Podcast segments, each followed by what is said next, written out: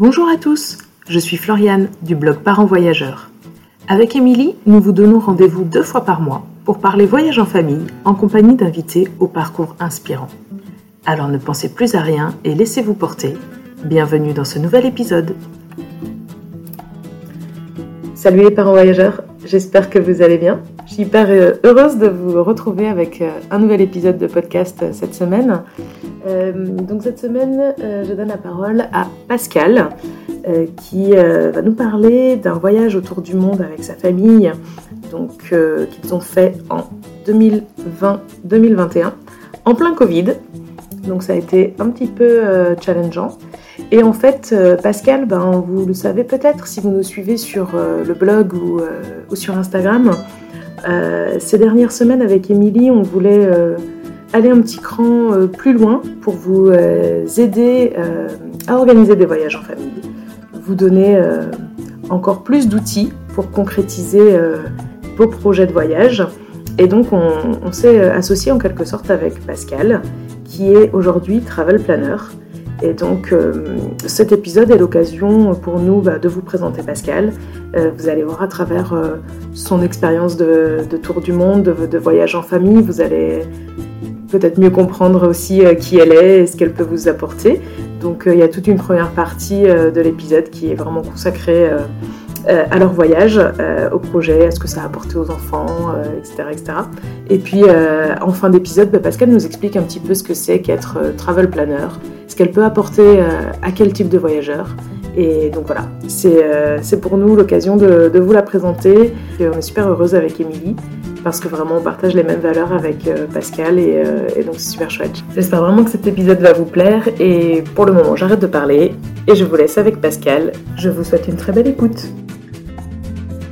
Bonjour Pascal, merci beaucoup d'avoir accepté l'invitation de Parents Voyageurs. Je suis très heureuse de t'accueillir aujourd'hui, de parler voyage. Et puis euh, voilà, tu vas nous raconter un petit peu votre euh, votre expérience de parents voyageurs, euh, votre long voyage. Vous êtes parti euh, un an, je crois. Tu vas nous raconter tout ça. Et puis après, euh, on, on, parlera aussi de, de, ton métier que tu que tu as choisi aujourd'hui suite à ce voyage. Donc voilà, est-ce que tu peux commencer, comme d'habitude dans les podcasts de parents voyageurs, par te présenter, toi et ta famille? Bon, bah merci en tout cas de, me laisser la parole. Je trouve que c'est vraiment. Euh, enfin, j'apprécie euh, d'écouter des podcasts, de regarder. Euh, je suis toujours inspirée par les autres j'espère que cette petite, ce petit bout d'aventure inspirera les autres. Donc moi, je suis Pascal. Je suis la maman d'une famille de quatre. alors pas de quatre enfants, hein, mais de quatre personnes. J'ai deux garçons qui ont maintenant 9 et 7 ans et qui, au moment du voyage, avaient 5 et 7. Voilà, et, euh, et euh, je suis accompagnée de mon mari qui lui aussi est un grand voyageur depuis longtemps. Et on est parti euh, faire un tour du monde, même si c'est toujours un grand mot pour finalement dire qu'on a enchaîné les pays, euh, en 2020, en septembre 2020, en plein Covid. Euh, et on est parti bah, sans forcément savoir précisément où on allait, mais avec une furieuse envie de réaliser ce projet, en fait, qu'on avait, qu'on avait imaginé et qu'on ne voulait pas repousser malgré ce cette année Covid. Ouais, ok. Bon, on va, on va évidemment euh, parler de, de ce gros projet. Euh, et, mais moi, je, avant ça, je me demandais, euh, enfin, tu nous as dit là que ton mari était déjà euh, un grand voyageur. Euh, quel type de voyageur vous étiez avant ce, avant ce grand voyage et peut-être même avant les enfants aussi? Qu'est-ce qui vous amène à, à voyager? Ouais, alors lui a toujours voyagé. Je pense qu'il est, enfin, il est né en France, mais il a passé du temps à la Réunion. Enfin, vraiment, il a vécu à peu près partout. Ses parents étaient, euh, je pense que s'ils m'écoutent, ils ne seront pas vexés d'entendre que c'était un peu des hippies. Voilà. Donc, ils voyageaient avec un van euh, vraiment euh, comme on peut les imaginer, mais sans le côté van life, hein, vraiment en mode hippie. et ils ont fait bah, l'ex-URSS. Enfin, ils ont été dans plein, plein, plein d'endroits, les Philippines, les États-Unis, je ne sais combien de fois. il a vécu en Polynésie. Enfin voilà. En tout cas, pour sa part, lui, c'était c'est vraiment euh, presque génétique, quoi, le voyage. Euh, bah, disons que c'est un mode de vie normal, du coup, pour lui. Il ouais, a toujours connu ça, quoi. Oui, alors je pense que ce que tu soulèves est assez juste. Pour lui, c'est absolument normal euh, et il ne l'envisage pas autrement. Ouais. on s'est rencontrés déjà depuis de longues années, on est ensemble depuis longtemps. Et en fait, moi, j'ai commencé à voyager quand j'ai fait mes études supérieures. Alors, on voyageait avec mes parents, mais on était plutôt franco-français à ce moment-là. et ensuite, moi, j'ai commencé à voyager quand je faisais mes études en école des beaux-arts, où bah, là, les voyages faisaient aussi partie de l'éducation, entre guillemets. Et donc, j'ai fait les pays de l'Est, euh, une grande partie de l'Europe. Et puis quand j'ai rencontré euh, la personne qui n'était pas encore mon mari, mais qui était déjà un ami puis un compagnon, euh, on a fait ensemble beaucoup de voyages. On est parti à New York ensemble. C'était, je crois que ça faisait trois mois qu'on était ensemble. On était parti à New York. Enfin, voilà. Donc très rapidement, j'ai compris que voilà que, que j'avais un bon compagnon de, d'aventure avec moi. Et puis en fait, c'est vraiment devenu un mode de vie, c'est-à-dire que on a toujours travaillé pour voyager et, et dès que possible, en fait, on a emmené nos enfants avec nous. On est plutôt backpacker, hein, on est, voilà, on n'a pas de valise à roulettes, on est vraiment en sac à dos et les enfants, on les a élevés un petit peu dans cette dynamique-là où euh, bah, tu pars avec deux t-shirts et c'est pas grave si tu es un peu, un peu crassou, quoi. Ouais, ouais. Donc voilà. Et du coup, vous profitez des vacances, quoi. Euh, ah J'imagine pour. Euh, ouais. ouais. Ouais, ouais, Vacances. Euh, après, on a triché un peu. Hein, J'espère que les instituteurs et institutrices qui écoutent ne se vexeront pas, mais souvent, on fait durer les petites vacances. On rajoute une petite semaine, histoire de partir ah ouais. trois semaines. voilà. Oh là là, moi, je n'ose pas faire ça. Hein. Bah, avec leur accord, mais voilà. On, on a fait quelques beaux voyages quand tu pars un peu loin. J'ai un peu de scrupule à, faire à faire 10 euh, heures de vol euh, avec tout ce que ça engendre pour y rester une semaine. Donc euh, voilà, on reste un peu plus loin. Oui, ouais, c'est vrai. Et puis ça permet de, de, voyager un petit peu plus lentement, de mieux s'imprégner finalement, et puis de de pas être en mode touriste. Enfin, moi je dis à la chinoise, quoi, 15 pays d'Europe en deux semaines. c'est clair. c'est difficilement envisageable pour nous, effectivement. Ouais, ouais. Et euh, du coup, euh, comment vous est venue euh, l'idée, peut-être l'envie, même si je devine un petit peu, mais l'idée et puis de, ce grand voyage? Donc, vous êtes parti un an, c'est ça? Oui, tout à fait. Ah, qu'est-ce qui a, qu'est-ce qui, qui a déclenché en fait la mise en œuvre de, ce projet? En fait, on, depuis qu'on se connaît, on parle de voyage, de tour du monde. On trouve que c'est vraiment des projets qui sont qui pour nous nous semblait nous convenir en tout cas. Euh, et, euh, et, on en avait très envie. On s'est rencontrés quand on faisait nos études, donc euh, on était encore dans les études. On s'était dit peut-être à la fin de nos études. puis finalement, en fait, les CDI sont arrivés rapidement et puis on s'est fait manger par cette petite, ce, petit rythme qu'on n'imaginait pas. et on est parti en fait en voyage de noces en sac à dos à Tahiti. Euh, et puis, à la fois parce que Tahiti fait vraiment partie de la vie de, de mon mari, dans ce qu'il est vraiment, parce qu'il y a vécu longtemps, et en même temps parce que bah, clairement c'était une bonne destination voyage de noces. Ouais, clairement. donc du coup on est parti, mais en mode sac à dos. Donc il euh, faut imaginer sac à dos tente à Tahiti, c'est pas vraiment ambiance Bora Bora Piloti, c'est vraiment différent, mais très backpacker pour le coup. Ah oui, quand tu dis sac à dos, c'est tente aussi. Ouais, ouais, ouais. ok. on a testé les campings. Enfin lui il les connaissait déjà avec ses parents, hein, mais du coup on a, on a testé les campings en Polynésie au bord de l'eau. C'est génial, hein. vraiment c'est génial. Et, euh, et, en fait, quand justement on était sur un de ces campings à Montréal notamment, on a rencontré une famille de, de Bretons, on ne s'invente pas, hein, qu'est-ce que tu veux. Euh, Mais les gens, on n'a pas dit, les gens ne le savent pas. Ah oui, euh, que vous, êtes enfin, vous habitez à Nantes en tout on cas. Habite, ouais, on habite à Nantes et monsieur est, est un Breton, Breton quoi, tu vois, avec la marinière. c'est un vrai breton pêcheur, quoi.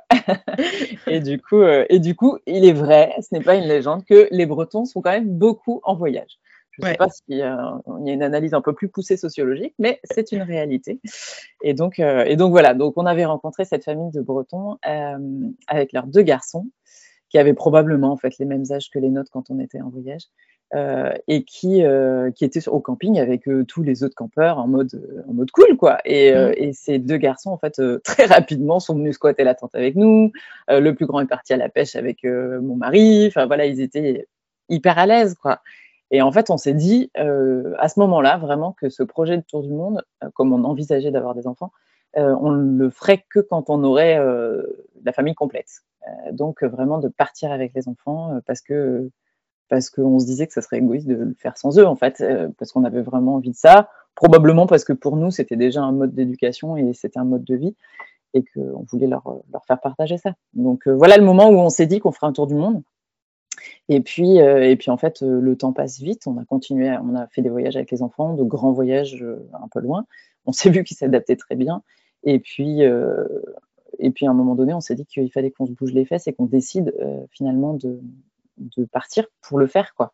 Parce que mm. sinon, on allait se retrouver avec, avec les garçons au collège, au lycée. non pas que ça se fasse pas à ce moment-là, hein, parce qu'on a, on a croisé plein de familles qui ont des enfants plus grands et qui, qui étaient en voyage. Mais, mais nous, en tout cas, on s'était dit que ça serait bien de le faire au moment où ils avaient à peu près ces âges-là.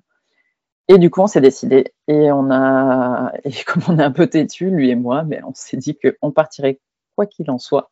et euh, Covid ou pas, on partirait quand même. Et c'est ce Et quand vous avez décidé une date de départ, euh, il y avait déjà le Covid ou pas?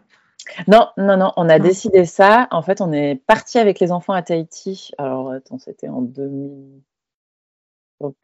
Ça devait être 2019. Non, 2018, peut-être bien. Ouais, peut-être bien 2018.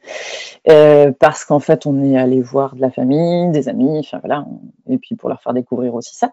Mmh. Euh, et à ce moment-là, c'était un peu, est-ce qu'on part euh, s'installer à l'étranger ou est-ce qu'on part faire le tour du monde?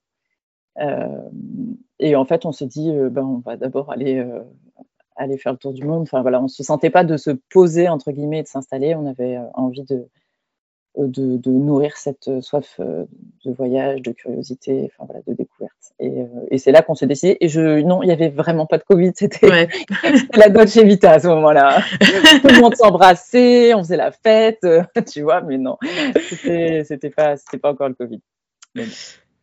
Et, donc, euh, vous avez commencé à préparer un peu Vous avez travaillé sur un itinéraire Ou alors, euh, enfin, ça, ça, voulait dire quoi à partir du moment où vous avez choisi une date de départ euh, ça, ça voulait dire quoi alors, la, la, préparation, ouais. Qu'est-ce qui s'est mis en route? C'est déjà choper ton, ton budget, Regarder ton budget mensuel et dire, OK, là j'économise, là j'économise, là j'économise. Après, tu regardes tes placards, tu fais, là ça sert à rien, là ça sert à rien, là ça sert à rien.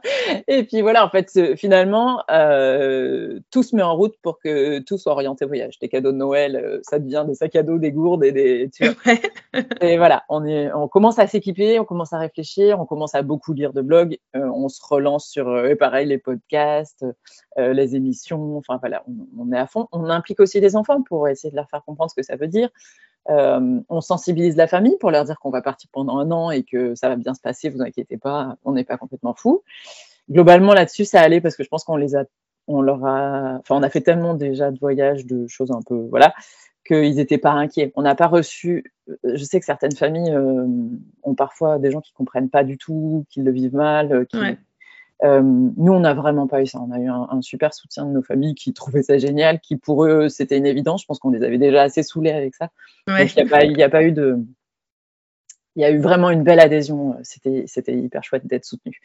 Euh, et ça, ça a duré jusqu'à ce qu'on décide de partir en Covid, hein, parce que ça aurait pu être un peu. Oui, ça aurait pu, changer en effet. Ouais. ouais. ouais, On aurait pu nous prendre pour des fous. Je pense que certains l'ont peut-être pensé, mais ne l'ont pas verbalisé. C'était déjà hyper euh, voilà, hyper précieux. Donc voilà. Et en fait, la préparation, c'est ça. C'est déjà ça, de se dire, OK, euh, bah, quel est le budget qu'il nous faut euh, comment, euh, comment on va arriver à le dégager Qu'est-ce qu'on fait pour que, pour que ça arrive Enfin bref.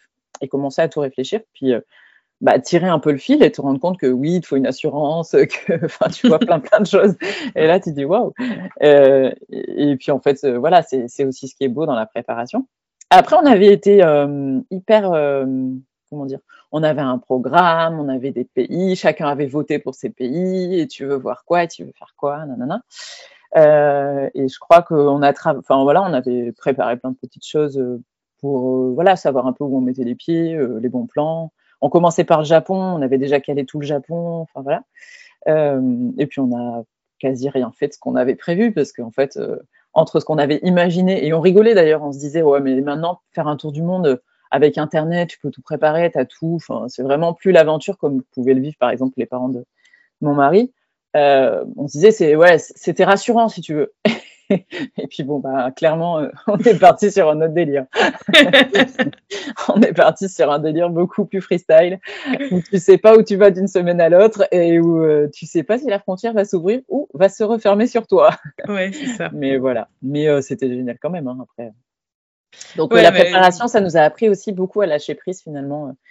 ce, ce, Covid, à la fois être très préparé parce que ça te demande beaucoup, beaucoup d'adaptation, mais je pense qu'on a encore plus appris à lâcher prise parce que plein d'événements ne dépendaient pas de nous, tout simplement, et qu'il mmh. fallait, fallait, être capable de ça. C'est pas très français de lâcher prise.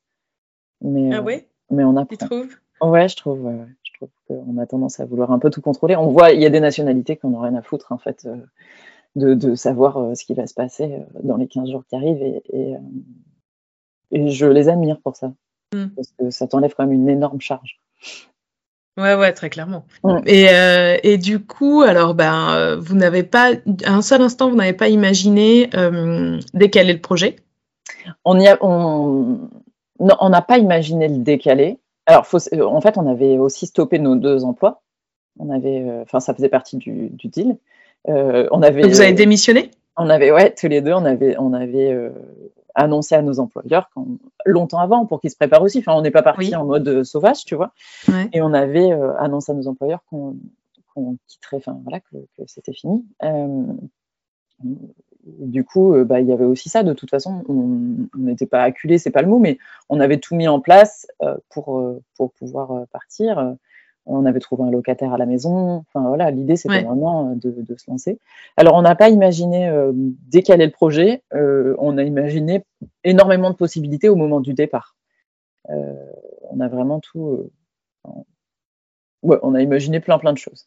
Après, euh, finalement, au moment du départ, euh, comme euh, en septembre 2020, c'était, faut, on s'en souvient déjà plus, mais on a eu la première vague. Hein, je pense, on est à la dixième maintenant, mais oui, bah, première vague, hein, voilà, c'est fini.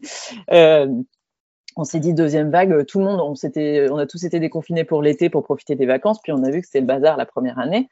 Donc nous, on a senti, euh, comme tout le monde, je pense que ça allait être le, bazar et qu'il allait falloir euh, vite, euh, vite quitter la France pour pouvoir bah, voyager tout simplement. Et du coup, je pense qu'on est parti en septembre. On a dû partir peut-être le 2 septembre ou un truc comme ça. Et la France reconfinait le 5. Tu vois? Donc on a pris la voiture on a foutu toutes les affaires dans la voiture et on s'est barré. Et on ouais, non, on n'était pas euh, confinés, je pense, en septembre 20avent mais euh, au niveau des frontières, y eu, les frontières se fermaient, tout ça, ouais. Refrontières euh, fermées, enfin bref, tout. Tu avais le droit de faire, je ne sais plus combien de kilomètres autour de chez toi, ce qui n'était pas vraiment compatible avec, avec un, voyage. Quoi. Ouais. bon, même si la région est belle, non La région nantaise, la Bretagne, peut-être qu'on pouvait encore aller jusqu'en Bretagne. ouais, mais on l'a bien sillonné cette région, si tu veux. donc on était plutôt parti c'est un autre délire. mais voilà, donc on a pris la voiture sur la première partie du voyage et, euh, et on, a, et on est parti découvrir une partie de l'Europe en fait. Ok. Une partie qu'on connaissait, euh, qu'on connaissait pas ou peu, et puis, euh, et puis on a fait un peu comme ça en fonction de ce qui était ce qui était possible, avec la tente pour justement éviter d'être coincé, et la voiture pour pouvoir s'enfuir si jamais euh, dans les 24 heures la frontière fermée. ah ouais, ok. Un peu ça. Mais donc ça, ça s'est mis en place euh, genre eh ben, pour en août quoi ou euh Ouais, je pense que à mi j'ai souvenir de ça à mi-août on était au Pays Basque et euh, en vacances, parce qu'il faut prendre des vacances avant les vacances, hein, c'est important. ah bah parce que alors moi je le dis à chaque fois que j'interviewe des, familles qui ont voyagé au long cours, les voyages au long cours, ce ne sont pas des vacances. c'est la vie en voyage. C'est la vie quoi. je, suis complètement d'accord avec toi. Ça c'est vrai que c'est important parce que je pense qu'il y a des gens qui fantasment aussi. Euh, euh, la vie autour du monde. Alors, les enfants font toujours des crises, les parents se prennent la tête quand même.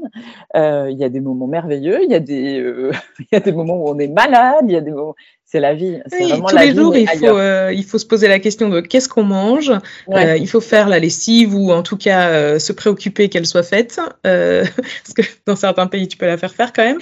Mais enfin voilà, oui, oui, c'est, quand même la, la, vie. Il faut le plus souvent faire un peu l'école aux enfants. Donc ça, tu t'ajoutes ça dans ta vie. Mm, mm. ouais, ouais.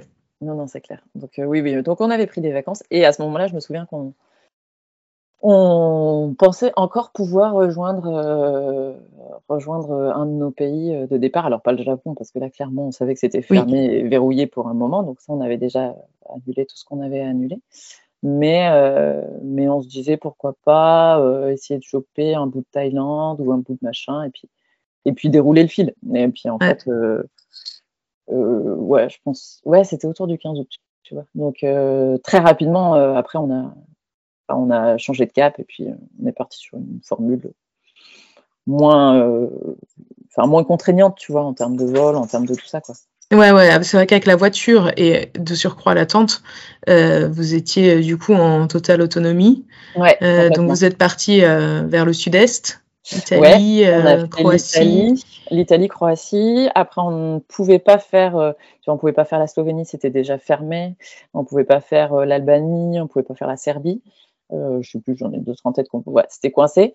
et du coup, on a, on a été jusqu'en Bulgarie. Ouais. Euh, on est resté un petit moment en Bulgarie et après on est passé, euh, tant que je calcule bien, Bulgarie, on a fait, euh, la, on a été jusqu'à Istanbul, en Turquie. C'était absolument pas prévu et qui a été vraiment un vrai coup de cœur pour nous sur cette partie Europe. Ensuite, on est repassé par la Bulgarie puisque on va dire que la Turquie est, la Grèce, c'est pas vraiment des bons copains. Et, euh, et, du coup, on est repassé en Grèce et là aussi, on est resté un petit moment en Grèce euh, à profiter finalement jusqu'à ce que la Grèce confine elle aussi euh, et que ça commence à devenir plus compliqué en Europe. Et on est remonté en fait avec la voiture jusqu'en France pour déposer la voiture chez mes parents dans le sud de la France. Et on a là bah, calé un petit peu la suite de l'aventure euh, en l'espace de, très peu de temps et on a pris un vol pour euh, le Brésil. Ok. Et donc là, vous êtes, on, est à peu près quand? Vous êtes resté combien de temps euh, On a sillonné l'Europe? Ouais, on est à peu près à Noël. On a passé Noël au Brésil, tu vois. Donc juste avant Noël. On est, on est mi-décembre à peu près. D'accord. Donc le, le Brésil. Bah, le Génial le Brésil. Alors je dois te dire que j'ai interviewé Audrey de la Family Globe Exchange il n'y a pas si bah longtemps. Oui, j'ai vu qu'il y avait. Et euh, ouais, ouais. Alors le Brésil, euh, c'était euh, moyennement prévu. Enfin, tu vois, ils y allaient parce que euh, ils connaissaient pas. Euh, sans a priori, ça a été un véritable coup de cœur. Ouais. pour vous aussi. Écoute, ouais, c'est d'abord c'est un pays immense. Alors on en a vu ouais. un dixième un dixième et on y est resté deux mois, tu vois. Euh, c'est un pays immense. Les Brésiliens sont des gens euh, absolument euh, charmants. On, ne parle pas portugais hein. et eux parlent pas très bien anglais, on va pas se mentir, mais mais ils sont ils sont vraiment généreux. Alors tu vois, ça c'est typiquement des, des, des, gens qui à 15 jours à peu près. Tu vois, ils, on va pas plus loin, on se prend pas la tête. Tu leur donnes rendez-vous à 14 h si tu as de la chance, ils sont là à 15h30 mais c'est pas un problème, on se détend. Et à l'inverse, tu vois, ils vont rester avec toi. Si, c'est vraiment des gens euh, très très sympas. Euh, et du coup, euh, ouais, ouais, le Brésil, on a, on a beaucoup aimé. Après, on a été obligé de fuir du Brésil à un moment donné parce qu'il y avait le variant brésilien qui commençait à être mmh. la bête noire bah, dans le monde. Donc, on s'est dit avant de se faire coincer au Brésil, on s'en va. Mais on a eu le temps quand même, tu vois, de faire des, des, best-sellers du Brésil. une partie en tout cas, on a fait Rio, on a fait Iguaçu. Euh, après, on a été dans une partie beaucoup plus reculée et euh, très sauvage qui est le Pantanal au Brésil, qui est euh, une zone humide.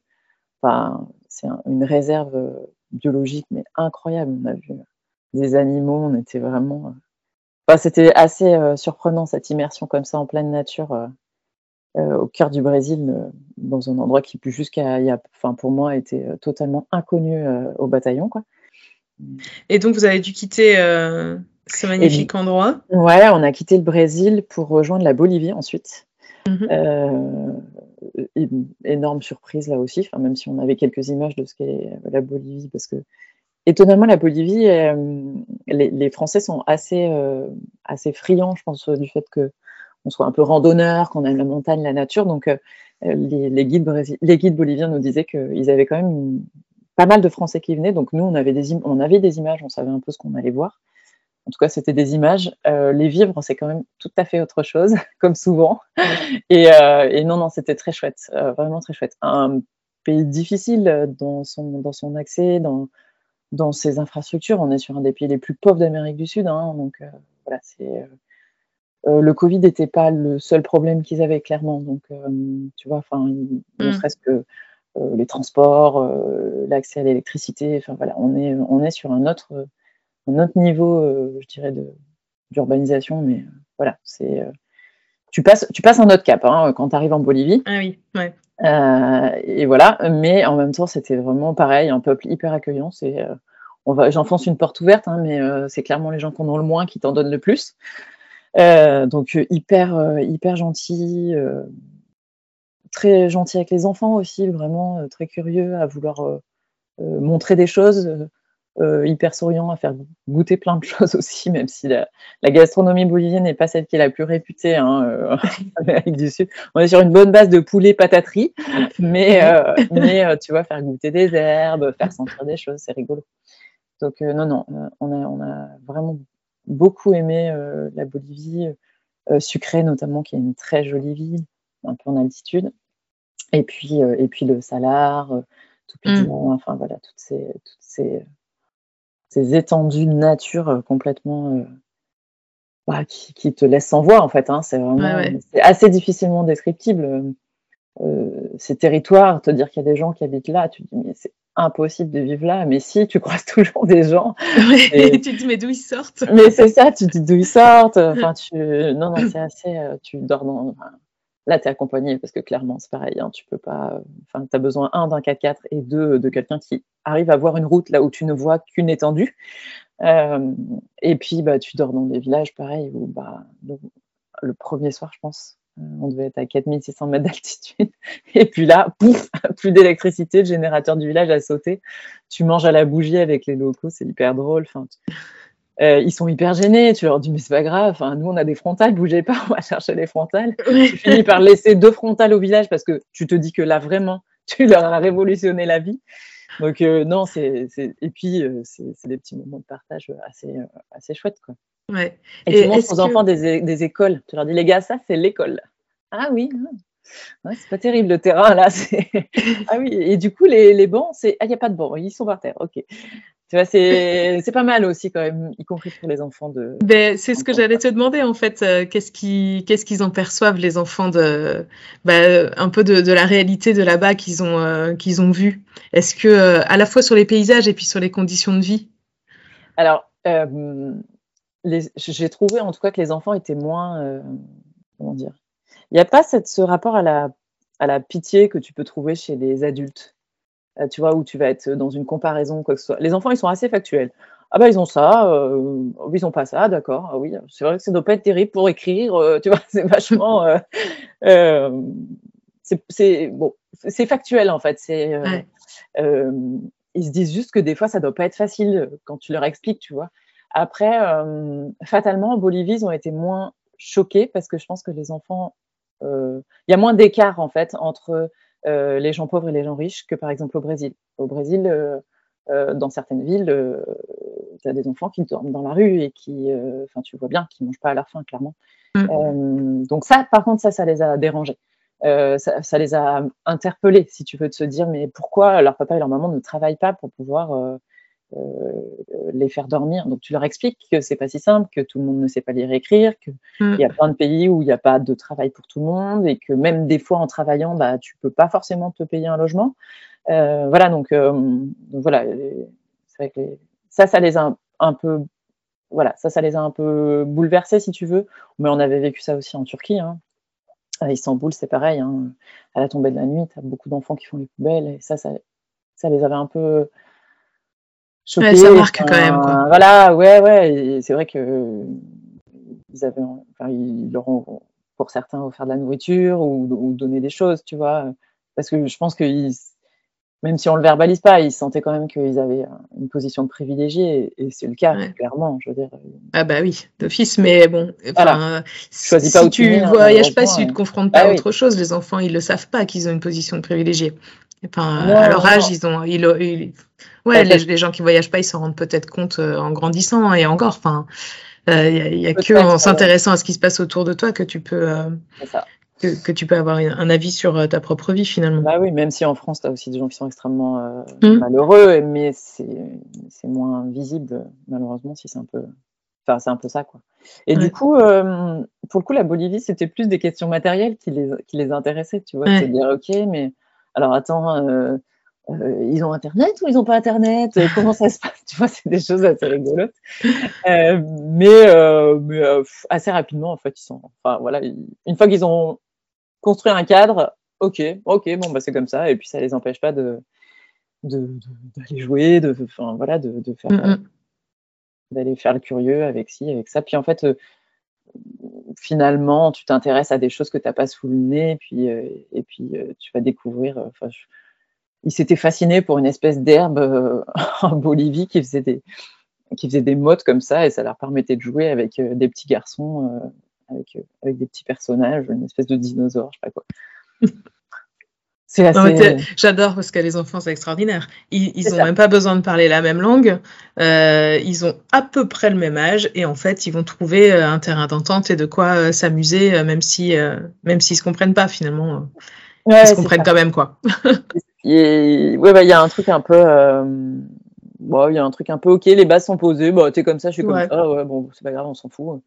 Et puis je pense que, et ça, tu t'en rends compte en voyage, pareil pour les adultes, je pense qu'il y a un côté très éphémère à la rencontre. Et donc, mm. du coup, tu prends tout de suite ce qui est euh, intense. C'est-à-dire que tu, tu vas à l'essentiel, tu te préoccupes moins de, voilà, de, de, de l'environnement de la personne, de toutes ces choses qui sont un peu du paraître euh, auxquelles tu ferais peut-être attention dans un autre contexte. Et du coup, ben, tu vis un super moment, tu reverras peut-être pas la personne, même si ça te fait de la peine de dire que tu la reverras pas parce que tu as vraiment eu une belle connexion avec cette personne et eh ben, et euh, eh ben tu vis ce moment-là, quoi, en fait. Et, euh, mm. et je pense que les enfants, ils sont un peu naturellement un peu plus dans, cette, dans ce rapport-là. Ouais, ouais, Donc, euh, donc voilà.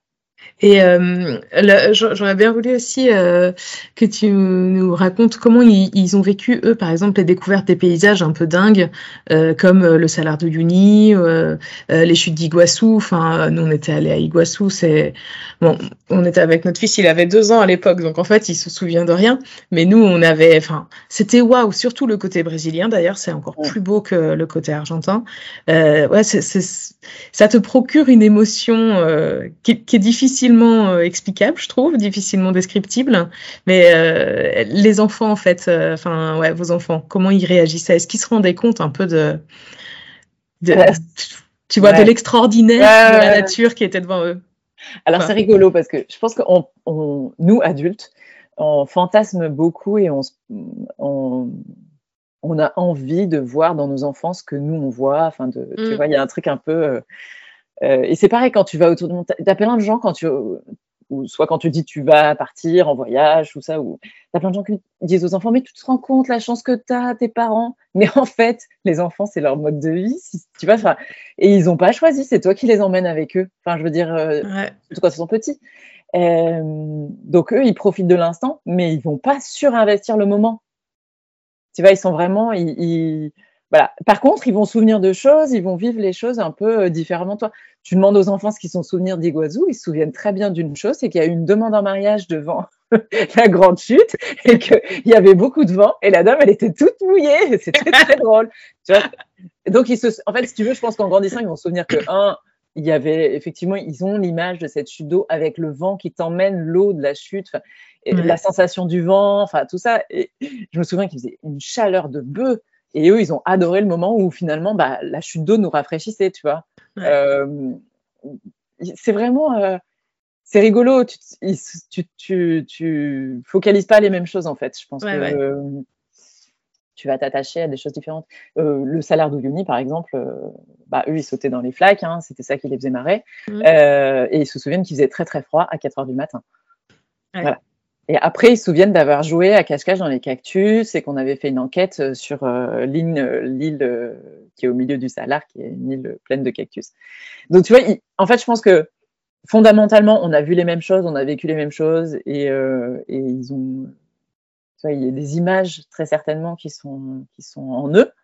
Euh, et puis après, bah, les sentiments, les jeux, les découvertes vont être différentes d'une personne à l'autre, mais d'un adulte à l'autre aussi finalement. Oui, oui, oui, tout à fait. Ouais. Donc, euh, donc voilà. Mais, eux, ils vont se souvenir du coup plus d'un d'un petit détail, d'un truc amusant, d'une anecdote. Il y aura le décor autour, mais eux, leur souvenir sera rattaché avec ce, ce, petit point de détail. Ils reconstruiront du coup peut-être plus tard quand on est avec les photos aussi et avec, avec les, images, ouais, forcément. Mais ce qui est rigolo, c'est quand tu les écoutes parler de leur voyage à leurs copains. Ouais. Parce que du coup, il raconte des choses que toi, t'as pas, qui, enfin, qui toi, t'ont pas forcément marqué, ou alors tu lui dis, mais tu sais, on avait été là, et puis lui, il va dire, c'est là qu'on avait mangé ça? Tu dis, mais attends, attends, oui, on avait mangé quoi? Ah oui, c'est ça. Ouais, c'est ça. Ah oui, je me souviens très bien. Ah oui, d'accord, ok. tu vois, les, associations, en fait, de souvenirs sont pas les mêmes, mais on, mais on a vécu les mêmes choses, tu vois. Enfin, c'est rigolo. Ouais, ouais, Tu vois, tu parles du Pantanal, par exemple. Euh, euh, l'autre jour, euh, je discutais avec Eric, on parlait, du, on parlait du voyage. Puis il me dit, moi, j'aimerais bien quand même que tu me fabriques un lasso pour attraper les vaches et tout. Je dis, ah oui, alors déjà, bon, votre, on n'a pas de vache à proximité, un lasso, très bien. Et en fait, lui se souvenait d'avoir joué avec un des, un des, des meneurs de bétail. ils avaient pour faire euh, ce qu'ils font des concours, des petites conneries comme ça, une petite vache, un petit veau en fait en bois, ouais. qu'ils mettaient à différentes euh, longueurs et euh, qui s'entraînait à attraper par les cornes quoi. Et moi, je, enfin, je devais faire autre chose, un bout de lessive ou je ne sais quoi à ce moment-là, l'école à son frère, j'en sais rien. Et je me souvenais pas de ce moment-là parce que je l'ai pas vécu, parce que mm. je l'ai vu de loin et que et lui en fait, il se souvient de ce moment-là parce qu'il d'abord ça l'a fait beaucoup marrer. Il y est arrivé une fois, bon, à mon avis, c'est ce qu'il raconte, j'aimerais bien voir ça. et surtout, je pense qu'il il me raconte euh, ce moment d'échange qu'il a eu avec ces trois gars, euh, d'espèce de bourrus de service, mais en même temps hyper gentils, qui l'ont amené voir les chevaux. Euh, enfin, tu vois, qui, se sont occupés de lui à un moment où nous, bah, on les laissait en liberté, parce que c'est aussi ça le voyage, hein, c'est de les laisser un peu vivre. Et bah, où il s'est approprié son moment, quoi. Mm. Et tu vois, je pense qu'il y a plein de moments où tu leur parles d'Iguassou, eux ils se souviennent que là où on dormait, on avait, euh, parce qu'on dormait dans la pampa derrière Iguassou, dans une, pareil, une ferme, euh, bah, il y avait des énormes crapauds de terre qui sortaient le soir et que c'était leurs meilleurs copains. C'était des trucs énormes, des crapauds buffles dégueulasses. Et eux, ils allaient les prendre et qu'ils avaient décrété que c'était leur animal de compagnie. Mm-hmm. Et euh, tu vois, bah, ça, c'est que quand eux, ils le racontent, que toi, tu te souviens finalement. Et donc, je pense qu'on a chacun voilà, on a vécu chacun des moments un peu différents et puis on a investi, je pense, des moments différents et du coup, euh, c'est rigolo. Mais on continuera à se raconter des histoires où on aura tous été au même moment et pas tout à fait vécu la même chose, quoi. Ce qui est normal. on est quatre individus assez différents avec euh, des sensibilités différentes.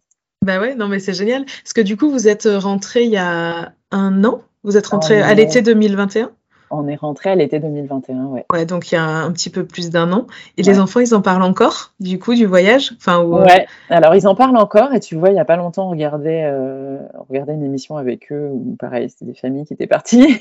et j'ai mon plus jeune qui me dit Maman, euh, combien t'as d'euros sur le compte? Alors je dis Oui, euh, pourquoi? Il me dit Parce que là, tu vois, je me dis qu'on pourrait repartir. Alors, on va attendre un peu, mon chéri. Euh, tu vois, voilà. Non, je pense qu'il y a. Et ce qui est rigolo, parce que quand on était en voyage, c'était lui qui était le plus en souffrance, tu vois, par moment, de pas être. Euh, il, est un peu, il est un peu plus casanier que nous. Et euh, de temps en temps, il avait vraiment besoin des journées où on, rien, on fait rien. Il me mmh. disait, moi, je veux une journée où on fait rien. Et en fait, c'était une journée où bah, c'était une respiration, un temps de pause, où en fait on faisait pas rien parce que son père et moi préparaient la suite du voyage, mais où les enfants étaient libres à la maison de faire ce qu'ils voulaient et on n'avait pas un programme entre guillemets chargé, tu vois, où on bougeait, où on courait après un, bus, un machin, un truc. Euh, et, lui, il avait vraiment besoin de ces moments un peu plus euh, maison, quoi. Mm. Et en fait, c'est lui qui nous réclame maintenant le plus euh, de repartir, quoi. C'est rigolo. C'est ton aîné ou c'est le plus jeune? Le plus jeune. Le, plus, jeune, ouais. ouais. ouais. c'est vrai que c'est assez marrant. Bon, c'est super chouette. Ça veut dire que ouais, tu dis... ce que tu dis quand même, il était tu as dit plus en souffrance, c'est peut-être un mot euh, un peu fort, mais enfin au final il n'a pas souffert quoi. Non non, non, non, non, mais il y a des moments où il, réclamait de rentrer, tu vois. Oui, ah, oui. Euh, après, euh, je pense que ce que tu disais tout à l'heure est assez juste. on n'est pas en vacances quand on est en voyage comme ça au long cours, et il y a des moments, et encore probablement plus quand c'était, on ne savait pas où on allait, donc c'est compliqué pour des enfants qui ont besoin d'un cadre, mm. de leur dire, tu vois, de se projeter.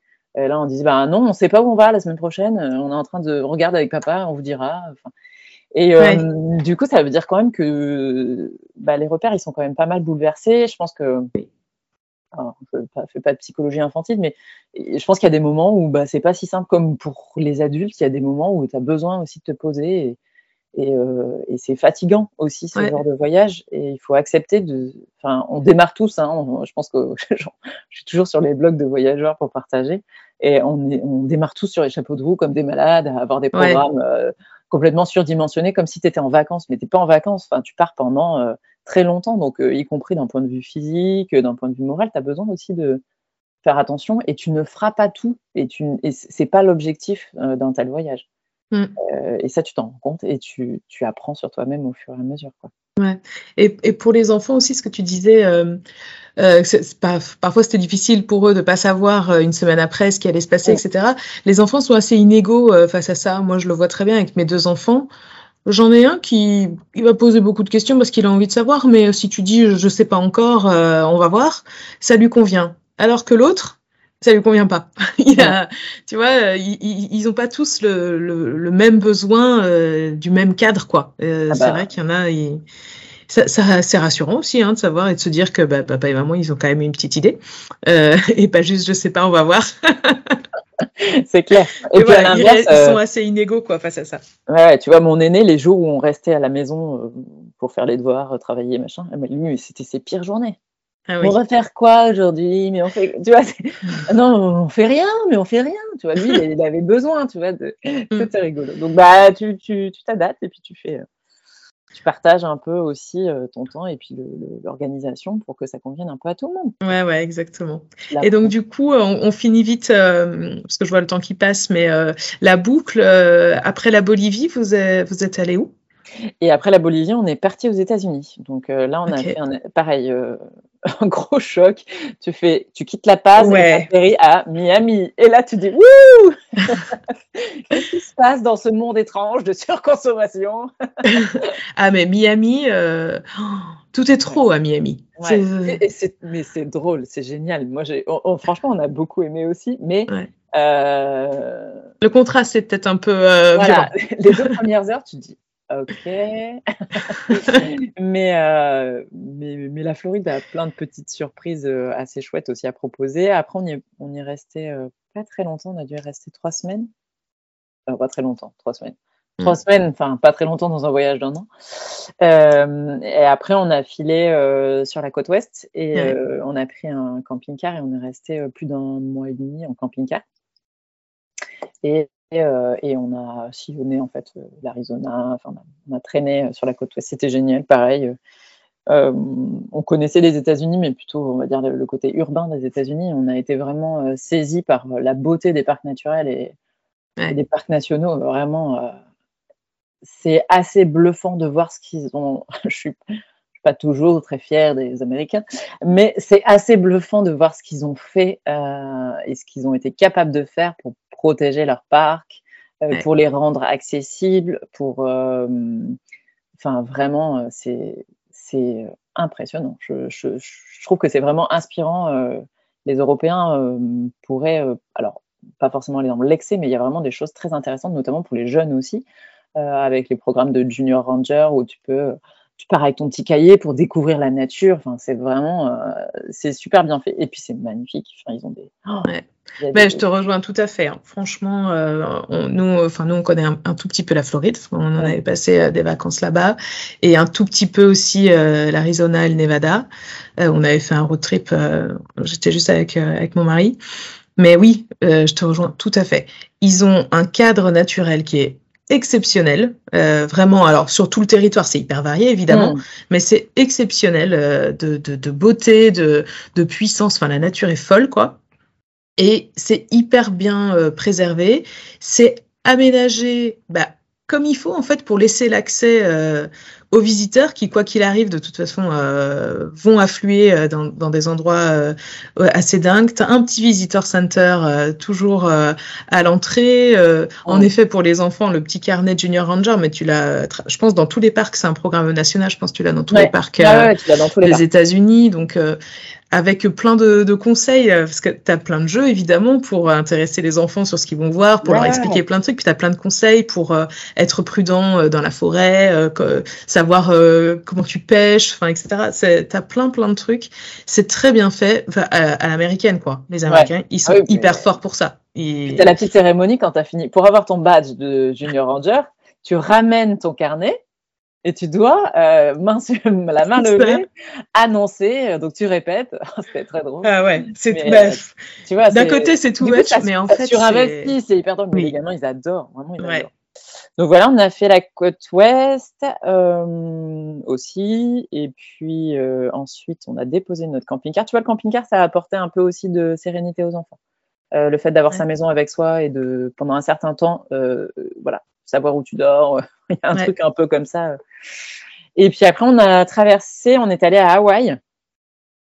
voilà, là c'était un peu compliqué parce que bah, le Covid était quand même toujours là et du coup on n'a pas pu faire toutes les îles, euh, mais on a fait euh, Big Island et Oahu et, euh, et pareil, une, énorme claque. Alors ce qui est très drôle parce que nous on se disait Hawaï, est-ce qu'on fait, est-ce qu'on fait pas, on connaît bien la Polynésie, ça n'a rien à voir. Ah bon? Rien à voir. si, tu vois certains poissons qui sont les mêmes, ça n'a rien à voir. Euh, d'abord, les îles sont immenses, là où en Polynésie, les îles sont toutes petites. Hein, euh, voilà. Euh, là, les îles sont immenses. les villes sont des villes américaines. Enfin, tu vois, c'est vraiment. Voilà. la culture maori est très peu présente, alors qu'en Polynésie, c'est la base. Mm. C'est la base de la Polynésie, hein, je veux dire, c'est le socle. mais par contre, tu as vraiment, pareil, des parcs naturels, des choses, mais on a fait des, plongées en snorkeling, mais, du délire total, quoi. Nager avec des dauphins, alors que tu vas juste avec tes palmes, enfin, c'est ah euh, des rémentas, mais énormes. Pareil, euh, en mode euh, tout seul. non, et puis, et puis, en fait, pareil, les sites sont hyper préservés. Alors, il y a très peu de pêche. On, s'est demandé si les Hawaïens, les Hawaïens pêchaient parce que on s'attendait à voir, plein de, comme en Polynésie, plein de petits machins au bord de la route avec des gars qui vendent leur pêche. Pas du tout. Euh, et du coup, mais tu as une quantité de poissons. Enfin, c'est. Euh, tu as juste à mettre la tête dans l'eau, même pour des tout petits qui savent pas nager, ils peuvent voir une quantité de poissons hallucinante. Et puis, bah, les volcans, euh, les randos, les cascades, c'est magnifique magnifique. Et le surf, et, les spots de surf mythiques, et voilà. Donc, non, on a failli rester là-bas. Je te cache pas que c'était difficile de repartir. Et donc, bah, donc vous êtes rentré vous n'avez pas choisi de destination d'expatriation, manifestement, parce que vous êtes rentré à Nantes. Ouais, on est rentré à Nantes avec le plaisir de revenir. Je le dis parce que c'est vrai que des fois, tu rentres et puis. Euh, non, non, on est rentré. Euh, on, avait prévu de rentrer. Hein, on n'avait pas prévu. Euh, on a croisé des familles qui se sont installées ailleurs, mais on avait prévu de rentrer. et, et, on a eu plaisir à rentrer, tu vois, retrouver la famille et puis, et puis retrouver notre, région qu'on aime beaucoup, que tu connais mm. bien. Et juste avant qu'on parle euh, donc du retour, je voulais te demander. Euh, pendant le voyage, vous avez été suivi par une, une équipe télé euh, pour TF1, si je ne me trompe pas. déjà, comment, comment est-ce qu'ils vous ont trouvé? En fait, on est tous, enfin, quand on, quand on se prépare à partir comme ça, on est sur des groupes Facebook la plupart du temps, de voyageurs, de familles de voyageurs, choses comme ça. Et en fait, il y a Marilyn, une maman de, de grand voyageur qui en est à son deuxième voyage, qui avait mis un message en disant est-ce que, euh, donc là on devait être en août 2020, euh, est-ce qu'il y a des familles qui partent? Parce qu'en en fait euh, c'était tellement le bazar avec le Covid que tout le monde repoussait ou alors se disait ok ben finalement finalement l'Europe en camping-car, enfin tu vois des, solutions mm. un peu différentes. Et, et puis bah, moi j'ai dit bah oui nous on part, on sait pas où mais mais on part quoi. c'est hors de question qu'on parte pas, donc on part. Elle me dit, et puis du coup, elle nous a envoyé un petit message en, privé en disant, bah voilà, euh, euh, j'ai une journaliste, je connais une journaliste qui euh, qui cherche à rentrer en contact avec des familles qui partent. moi, j'ai dit, bah pourquoi pas? Enfin voilà, c'est nous, on a eu plaisir, si tu veux, à se laisser inspirer par des podcasts, des reportages, des blogs. Enfin, je trouvais que c'était, euh, ça me paraissait normal à notre tour de jouer le jeu, tu vois, de, de partager pour, euh, pour peut-être déclencher des envies chez les autres, quoi. Des... Du coup, je dis ok, euh, bah oui, oui, donne, enfin, je, te donne mon numéro de téléphone et puis transmets-lui.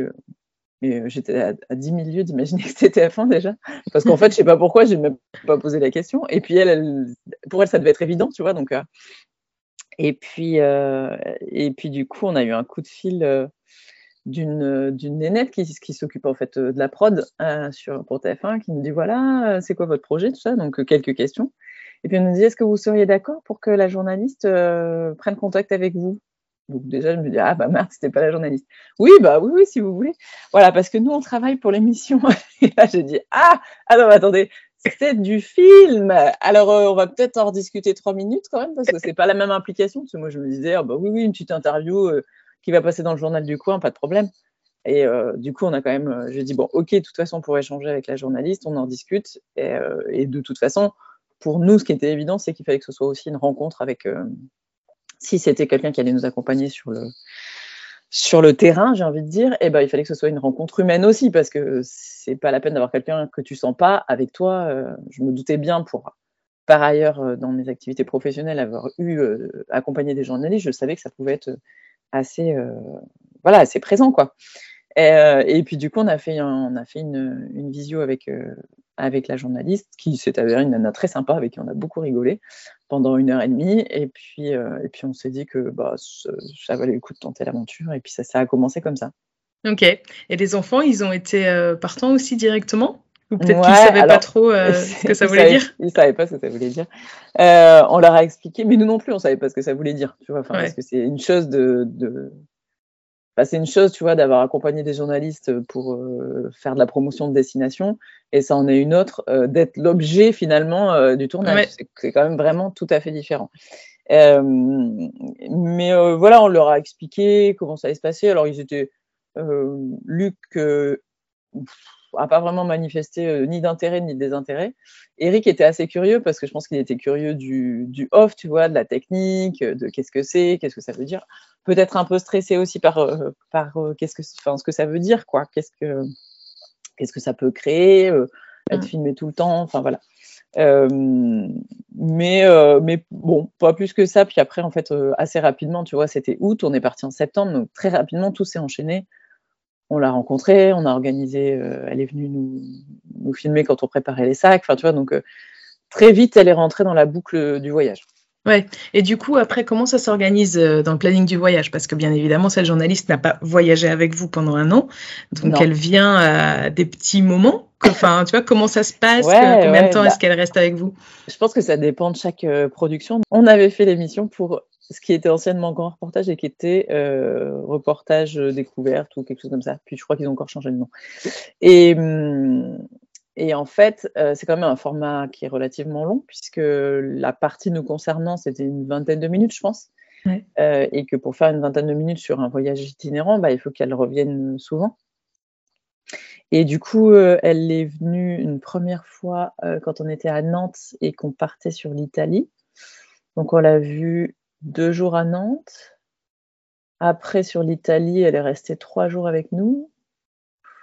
Après, on devait se revoir en Turquie. Non, en Bulgarie, puis il y a eu des soucis de Covid, puis en Turquie, elle n'a pas pu venir. Du coup, c'est une autre équipe qui a juste fait les images à Istanbul. Euh, après, elle nous a rejoint en Grèce. En Grèce, elle est restée euh, facilement une semaine. Je pense, même peut-être plus. Euh, c'est pas rien quand même. Ah ouais, ouais. Bon, je crois qu'on avait fait le calcul à peu près. On n'est pas loin d'un mois et demi ensemble. Ah ouais? Ouais. Mais euh, tu vois, par petits bouts, en fait. Euh, ouais, ouais, ouais. un mois, tu vois, j'exagère. Mais elle était quand même assez, euh, assez présente. C'était un peu notre colocataire de voyage.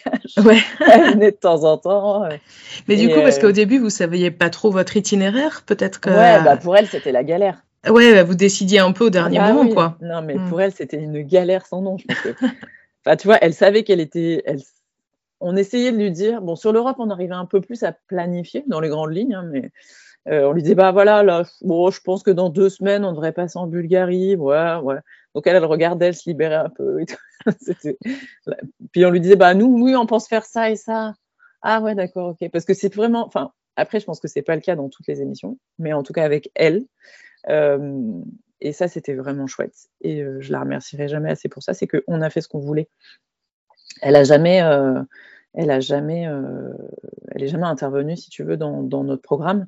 Euh, elle nous disait ce qui l'intéressait, ce qu'elle pensait qu'elle allait filmer ou pas. Et puis en fait, elle filmait quand même énormément. Elle avait une quantité de, films astronomiques. Je pense que le, visionnage pour elle, ça a dû être un enfer. Mais, euh, mais on a toujours fait ce qu'on voulait. Ok, ouais, on n'a pas dit, ah bah là, euh, ou je sais pas, dans telle région, j'ai vu ça, faudrait faire ça. non.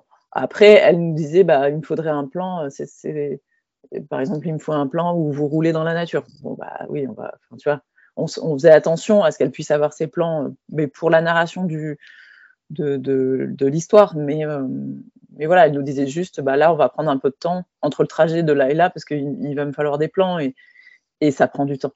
Ça prend quand même vachement de temps.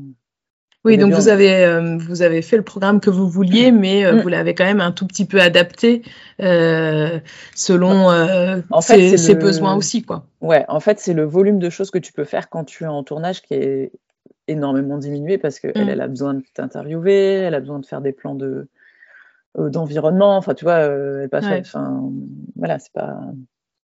Elle te court pas derrière avec la caméra H24. Elle a aussi besoin, tu vois, de, de créer du contexte. Sinon, pour je pense que pour les, téléspectateurs, c'est imbuvable. Quoi. Donc, et quand elle euh, fait des petites interviews, euh, vous, le, vous faites plusieurs prises et tout, ou c'est quand même à chaque fois spontané? Non, c'est assez spontané. Alors après, euh, oui, on va elle va nous reposer la question si au moment où on répond, il y a un scooter qui passe, tu vois. Oui. des trucs comme ça. Mais c'était quand même assez spontané. Quelquefois, on refaisait, mais en fait, on refaisait pas. Elle nous disait pas mais tu vois, si par exemple, tu avais euh, un des enfants qui arrivait, euh, qui déboulait au milieu avec une question, enfin, qui... parce que les enfants, ils sont comme ils sont, c'est-à-dire qu'ils bah, ils continuent à vivre. Elle est là, mais euh, en même temps, eux, ils font leur vie. Quoi. ouais, ils s'en fichent, ils calculent pas, ils se disent pas, attention, je risque de passer à la télé avec ça. Bah, non, clairement non. Mm. Ça, ils se le disent pas. et puis, c'est surtout qu'en fait, bah, au bout d'un moment, elle était avec nous, elle était là, quoi. Donc, ils vivaient que, la caméra soit là ou pas, euh, ça change rien. Mais nous aussi, hein, d'ailleurs, parce qu'elle a été mignonne. On, elle nous a pas sorti les, bêtises qu'on a pu dire, mais on avait les micros H24 euh, sur nous. Donc ah il y a des moments où on raconte des conneries, évidemment, y compris bah, avec elle. Forcément. Donc voilà, tu vois, les... moi j'ai tendance à dire quelques gros mots. Euh, voilà, il y a des trucs, tu, tu fais plus attention au bout d'un moment. Puis en fait, nous on était très à l'aise avec elle, donc, donc du coup, du coup, ben, le, naturel revient au galop. En fait, on, mm, mm. a été très vite euh, comme on était. Les gens qui nous connaissent euh, intimement nous ont reconnus euh, dans le reportage. Il n'y avait pas de. Enfin voilà, c'était nous. Il n'y avait pas de souci là-dessus. Et du coup, vous étiez content du résultat? Parce qu'après, comment ça se passe une fois? Elle, elle fait, elle, ah ben, fait le storytelling, elle fait le montage et tout ça, et puis une fois que c'est fait, elle vous le montre. Quoi, mais... Non, non, non, on le découvre en même temps que tout le monde. Ah oui, d'accord. Ok, vous n'avez même pas une petite avant-première. Non, non, non, on le découvre en même temps tout le monde. Euh, elle, elle fait le montage. Donc des fois, elle me disait, oh là là, j'ai monté cette scène, c'était génial et tout. Donc on, discutait quoi. Mais bon, hmm. après moi, je me souvenais plus de ce qu'on avait raconté ou voilà. Ah bah oui. euh, et puis euh, elle le présente parce qu'elle, elle est indépendante. Elle le présente à la chaîne. La chaîne va valider ou non toutes les séquences. Euh, va parfois dire euh, ça non, ça oui. Ils, font très très attention aussi à des questions, euh, tu vois, juridiques, protection des mineurs, choses comme ça. Donc, tu vois, par exemple, les enfants sont des adeptes de la baignade, enfin surtout le dernier. Si des fois ils se débarrassent du maillot, les fesses à l'air dans l'eau en, en, Grèce, c'est pas grave, tu vois. Et la nudité des enfants, ou alors des choses qui pourraient euh, porter préjudice aux enfants plus tard. Enfin, voilà, ils, sont, mm, mm. ils sont très attentifs à ça. Bon, tant mieux. Ouais, carrément, non, non, carrément. Et, euh, et ensuite, euh, mais ça, ça se fait très, enfin, très tard, quoi. Et ensuite, bah, ils, le, ils, le, ils le mettent en ligne. Donc voilà, nous, on l'a découvert vraiment en même temps que tout le monde, avec le décalage horaire, donc c'était assez rigolo. Mais, il était 3 heures du matin, je crois, quand euh, nous, on a visionné le truc. Où vous... Et vous, étiez, vous étiez toujours en voyage, vous n'étiez pas rentré ouais, ouais, ouais, non, non, on était toujours en, voyage. on était toujours en voyage et euh, non, c'était chouette. Écoute, euh, on n'a eu aucun, aucun regret. Elle a été, enfin, elle a vraiment été hyper sympa parce qu'il y a des fois où tu pouvais faire un peu d'audimat avec pas grand chose parce que c'est vrai que des crises d'enfants, t'en as, des moments où, où bah voilà, moi je pète une gueulante parce que, parce que ça va pas et que c'est le bazar à la maison, parce que c'est ce que je disais, c'est ça reste une vie de famille euh, voyage, hein, donc ouais, tout à fait. il faut pas s'imaginer que c'est des paillettes et, tu vois, et des pétales de rose tous les matins, donc euh, donc voilà, il y a des moments, Moi, je pensais ça. non, pas du tout. Il y a des moments où le micro est toujours sur toi, au moment où tu cries sur ton enfant et que tu lui demandes eh voilà, de se calmer. Ou... Tu lui demandes avec amour et bienveillance de, de baisser le volume. Euh, malheureusement, je suis assez sanguine et de temps en temps, ça peut partir assez vite. Donc, donc voilà, tu vois, elle, elle a été vraiment hyper, enfin voilà, hyper bienveillante vis-à-vis des enfants. Je pense qu'elle était assez inquiète aussi de, de, notre, notre avis sur le visionnage. Ouais. elle m'envoyait des messages alors, qu'est-ce que ça va? Vous êtes content et tout. Je pense que c'est difficile parce qu'on a, on a une relation d'amitié qui s'est créée. Et du coup, euh, as quand même, elle est extrêmement professionnelle, vraiment. C'est quelqu'un de très très pro et euh, voilà, pour avoir croisé d'autres personnes, euh, vraiment c'est quelqu'un d'extrêmement pro. Et, et, en même temps, tu vois, ben, je pense qu'elle était un peu tiraillée dans le, dans le fait de ne de, pas blesser des gens qu'elle qu'elle estime, quoi. Donc voilà. Mais non, non, elle a été, elle a été top. Et puis j'en ai discuté avec l'autre famille aussi qu'elle avait suivie. Euh, qui eux étaient en, camion euh, en Afrique et qui, euh, pareil, ont trouvé qu'elle, enfin voilà, ont vraiment apprécié ce moment-là. Ça aurait pu être difficile. Par moments, c'était difficile, c'est pas le cas, mais tu vois, ça, demande une logistique un peu plus importante, donc c'est plus fatigant. Mm. mais franchement, d'abord quand ça a été fini, les enfants ont dit, mais quand est-ce qu'elle revient? Euh, quand est-ce qu'elle revient, Marie-Laure? Mais Pourquoi elle vient pas avec nous? Au Brésil, oh, bah, en Bolivie Pourquoi elle reste pas? Euh, Voilà. Puis euh, quand on leur a montré le film, ils ont dit mais il manque la suite du voyage.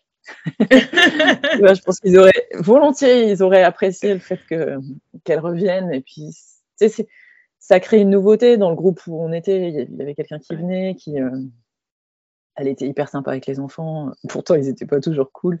Mais euh, tu vois, elle jouait avec eux. Euh, elle, elle les taquinait. vraiment, elle a, été, elle a été top. Ok. Bon, bah cool. Une, super expérience finalement. Ouais, ça a été une aventure euh, dans l'aventure. Et donc revenons à nos moutons. juste avant ce petit aparté journaliste, tu nous disais donc que vous êtes rentré avec pas mal de. beaucoup de plaisir de retrouver votre, euh, votre région, euh, votre famille.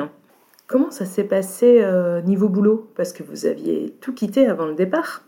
Et en fait, bah, c'est poser la question de savoir ce qu'on allait faire, puisqu'on était libre d'engagement, et lui et, moi, sachant qu'on voulait rester quand même dans la région, en tout cas au moins pour l'instant. Et mon mari, qui travaille plutôt dans le web, a assez rapidement voire très rapidement retrouver du travail. Oh, rapidement euh, bah, il, a, été surpris, enfin il s'en doutait, mais c'est vrai qu'il a été mm. surpris et, non, non, c'était chouette. Enfin, il était très content, il a trouvé un job dans une équipe qui lui convient très bien et, il s'éclate. Euh, et moi, en fait, euh, j'ai pris le temps d'atterrir un peu, tu vois, et de, et de me poser des questions, d'analyser aussi ce que j'avais envie.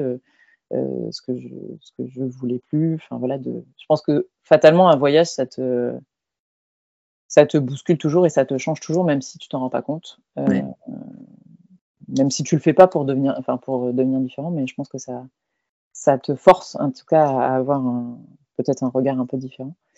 Et, euh, du coup, j'avais, en fait toujours envie de travailler et, et d'être en contact avec ce, qui fait vivre notre famille, c'est-à-dire le voyage, hein, clairement. Euh, c'est notre mode de vie et ça le sera probablement jusqu'à la fin, euh, en tout cas pour mon mari et moi. Les enfants feront leur choix quand ce sera le moment. Euh, et du coup, peu, j'ai un peu pris le temps de regarder derrière moi et de me dire, ok, moi j'avais travaillé dans le monde du tourisme, de la culture. on a toujours voyagé. Quand on était en voyage, beaucoup de gens nous sollicitaient pour avoir D'abord parce qu'ils étaient impressionnés qu'on voyage avec des enfants.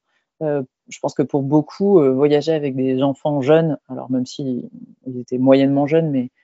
Euh, bah, quand même, 5 ans et 7 ans, c'est pas. Ouais, bon, c'était pas des bébés. Pas si vieux. ouais, c'était pas, pas, des bébés. Avait plus besoin de les porter, c'était déjà pas mal. Ouais. Mais je pense que pour beaucoup, en fait, un voyage, déjà, c'est compliqué. Et, et, un voyage avec des enfants, ça peut être un peu insurmontable. Euh, parce que parce que ça te demande probablement un peu d'organisation, ça peut être stressant. Enfin voilà, puis une... je pense que la société fait qu'on on surinvestit aussi beaucoup euh, la responsabilité de chacun et du coup, bah, on te demande d'être tout à fait parfait, y compris dans ton voyage. Et si tu emmènes tes enfants, il faut que ça soit parfait, pas risqué, nanana, nanana. Bon, voilà. Et donc je pense que du coup, il y a beaucoup de bah, on est inspirant, c'est pas le mot, mais je pense qu'on donnait envie à des gens d'oser des choses. Peut-être que euh, comme vous le faites avec les podcasts, le fait de témoigner sur Instagram, on a été suivi par TF1 aussi. Donc certains nous ont découvert à la télé, qui se sont dit ah ouais c'est quand même c'est possible. Enfin, on n'est pas des ovnis, on est Monsieur et Madame tout le monde. Euh, comme toi en voyage. Euh, et puis, on n'est pas parti du jour au lendemain en, faire un tour du monde. On a commencé par euh, des plus petits voyages. On a vu que les enfants s'adaptaient. Enfin, tu vois, on a évolué. Non, mais vous êtes une famille. bah, c'est pas une famille de plus, mais enfin oui, vous êtes aussi une famille qui. et puis vous vous montrez à votre votre niveau en fait que bah oui, c'est possible de faire le type de voyage que vous aimez. Et voilà, même avec des enfants, quoi. Ouais, complètement. C'est exactement ça. Et, et, du coup, en fait, je me suis dit que probablement je pourrais accompagner et aider euh, des gens à réaliser leur projet de voyage. Que ça pourrait être aussi euh, voilà, une mission, parce que je, l'imagine vraiment comme ça. Euh, et donc j'ai commencé à, creuser la question, en fait, à réfléchir un peu. J'avais aussi envie bah, de, mettre à profit les rencontres que j'avais fait pendant le, pendant le tour du monde, notamment avec des, guides absolument merveilleux qu'on a rencontrés au Brésil, en Bolivie, qui sont des gens hyper consciencieux, hyper prévenants, euh, très précieux dans leur connaissance de, leur territoire. Et euh, petit à petit, en fait, est venue euh, assez naturellement la possibilité de créer une agence de travel planner euh, c'est un métier qui existe assez peu, euh, même si on commence à être quelques-unes, puisque ce sont plutôt des femmes, même s'il y a quelques hommes. Mais on va pas se mentir, on est plutôt euh, un groupe de nanas. mais tu as raison, c'est assez nouveau, je pense, comme, métier, quand même. Hein. Alors tu vois, bah, ça revient un peu à ce qu'on disait tout à l'heure. C'est un métier qui vient plutôt d'outre-Manche, de nos amis anglo-saxons, qui ont probablement quelques tours d'avance euh, sur la question du service et de l'accompagnement, du mmh. coaching, de tout ça. Euh, pour qui c'est pas un problème de se faire aider euh, si on n'arrive pas à réaliser quelque chose et de se faire aider par quelqu'un qui a une expertise que tu n'as pas. donc voilà, concrètement c'est ça. Et un travel planner en fait c'est une personne qui va t'aider à réaliser et à programmer le voyage que tu as envie. C'est pas, je, enfin, voilà, quand moi j'accompagne mes clients, je ne dis pas super, bah, je vais faire un voyage comme moi je le ferais. Non, c'est vraiment pas ça. C'est vraiment un voyage en fonction de qui est en face de moi, euh, qui, euh, qu'est-ce que vous voulez vraiment, quelle est votre zone de confort, quelle est euh, là où vous avez envie d'aller? est-ce que vous avez envie de vous dépasser un peu? Est-ce que si tu as envie de faire une semaine et de prendre tes petits déjeuners tous les matins à l'hôtel parce que ça t'apporte un bien-être et que finalement c'est comme ça qu'ensuite tu peux aborder ta journée, moi, j'ai pas de souci avec ça. Je déjeune pas le matin, mais c'est pas grave, tu vois. Je veux dire, on est tous différents. On va avoir ce qui pour moi va être une aventure, pour toi va être insurmontable. Euh, ce qui euh, euh, pour toi va être un moment de plaisir sera peut-être un moment d'ennui pour moi. Enfin, je veux dire, c'est pas le sujet, il n'est pas là. vraiment, le sujet, c'est de dire, ok, je suis travel planner, je t'aide à réaliser ce que tu veux, c'est-à-dire que ces moments de vacances qui sont quand même des moments rares dans la vie, hein, on part pas en vacances, en voyage si fréquemment. Euh, on aimerait tous partir sans doute un peu plus souvent, mais euh, c'est un temps donné dans ta vie, tu vas y consacrer un budget qui est un budget bah, vraiment euh, important pour toi. Enfin voilà, et c'est de faire en sorte que ce, moment-là soit un moment parfait, c'est pas le mot, mais en tout cas que ce soit pas un moment de frustration, c'est-à-dire que tu sois pas déçu, que tu aies fait des découvertes, que tu que, tu aies osé des choses que tu n'avais pas forcément osé, euh, que tu sois rassuré, que tu sois zen aussi, ça c'est important. Euh, je sais que voilà, j'ai accompagné euh, notamment une super famille pour l'organisation de leur voyage au Brésil. Ils sont restés un mois au Brésil avec leur petit garçon qui a un an, qui avait un an au moment du voyage. Et c'est des gens qui voyageaient, c'est vraiment des gens qui, qui, sont, qui sont débrouillards. Mais le fait de partir avec, avec leur petit bonhomme, ça rajoutait un stress. Et du coup, ils avaient besoin euh, d'être, euh, voilà, de, de, s'alléger de ça. Mmh. donc voilà, il y a ça sur la partie un peu, j'aide les gens qui ne savent pas organiser des voyages et qui n'ont jamais fait pour qui c'est c'est une inquiétude. J'aide les gens qui sont débordés parce qu'ils n'ont plus le temps, parce qu'il faut aussi accepter que parfois ben, on n'a pas le temps de faire tout ce qu'on tout ce qu'on voudrait en fait. Hein. Ouais. Et, puis préparer un voyage, euh, ça, prend du temps. Euh, faut pas se mentir. Hein. Euh, il y a beaucoup de choses qui sont accessibles.